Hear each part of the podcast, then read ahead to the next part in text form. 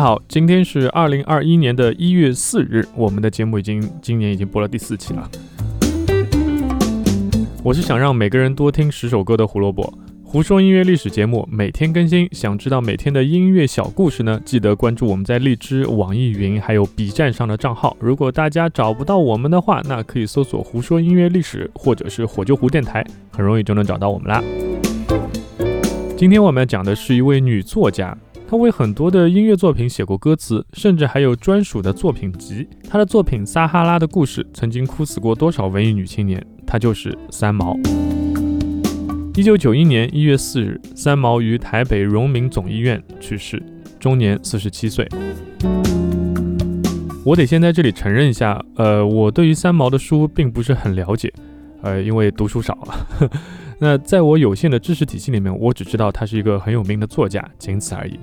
让我开始对这个作家感兴趣的呢，其实是一张专辑，也就是我们今天要说到的重点。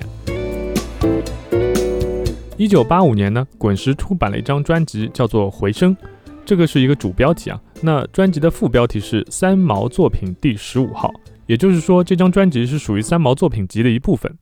那一九四三年出生的三毛呢，原名陈茂平，因为“茂”字他一直学不会怎么写，所以他就把自己的名字改成了陈平。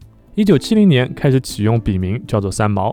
算上之前发布的书籍跟诗篇，《回声》这张专辑呢，正好是他的第十五个作品，所以才有了这个副标题。三毛早期写歌词或者是画作的署名用的都是英语单词 Echo。那三毛这个名字是他在中后期，也就是撒哈拉沙漠之旅之后才开始用的。而这个 Echo 不就是回声吗？那在三毛自己的作品《雨季不再来》当中，三毛曾经提到过，Echo 这个英文名呢，也不是他自己想出来的，而是取自于他非常敬爱的一位美术老师，叫做顾福生的英文名。所以我们现在明白说，为什么这张专辑叫《回声》，又叫三毛第十五号作品了吧？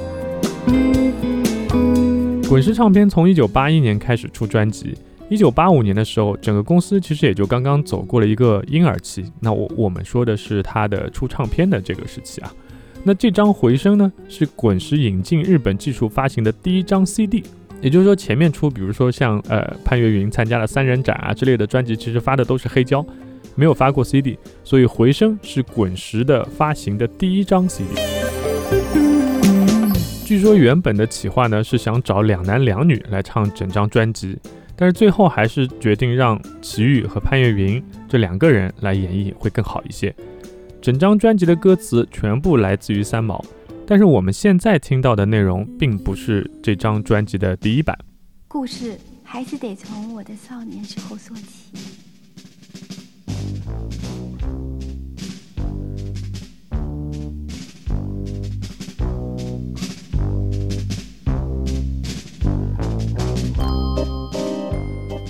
当时第一版歌词出来以后，非常的飘渺诗意，大家都懵了，因为不知道该怎么样去写曲。这张专辑是先有的词，然后才去写曲嘛。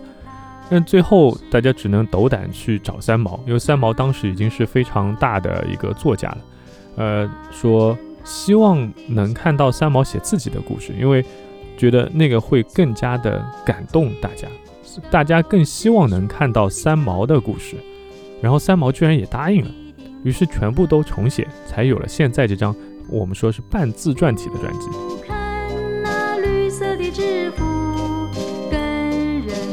专辑里面所有的歌词灵感都来源于三毛的成长历程，因为不全是写实嘛，那毕竟还有一些添加一些其他的一些元素在里面，所以我们只能说它是一张半自传体的这样一个类型。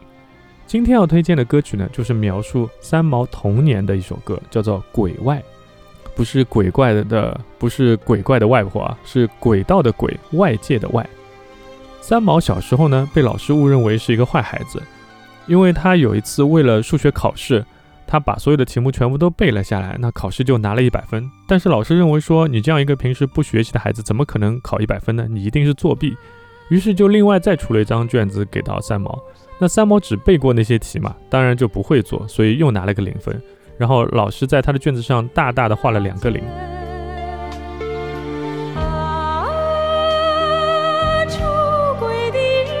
从此以后，他就开始逃学，整整七年都没有在学校读过书。这段经历给他的一生都留下了很深的阴影和印记。那《鬼外》这首歌呢，是潘越云和齐豫两个人合唱的，但是两个人在里面分饰的角色其实并不一样。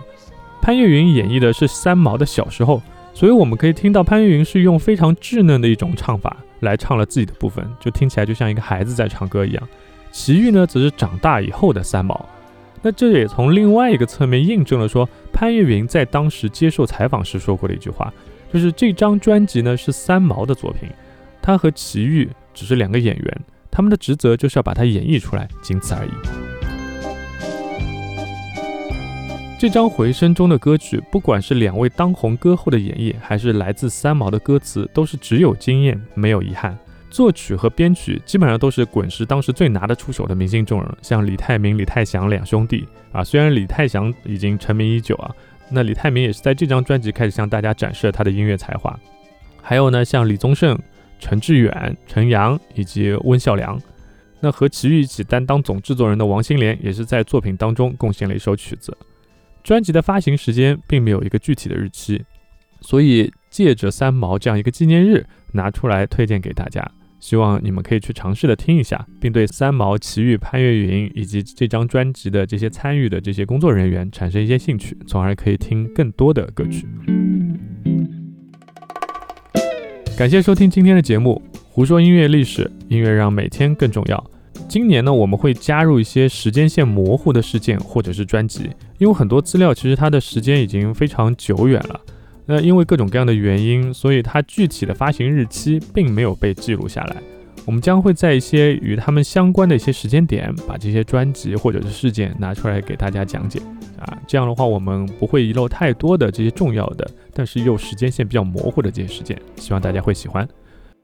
明天我们要讲到的是一位爵士乐历史上的名家，他是一个贝斯手，也是一个钢琴家，还是个作曲家。他被称为愤怒的爵士乐手。那他究竟是谁呢？明天我们就来揭晓。今天就到这边吧，大家明天见，拜拜。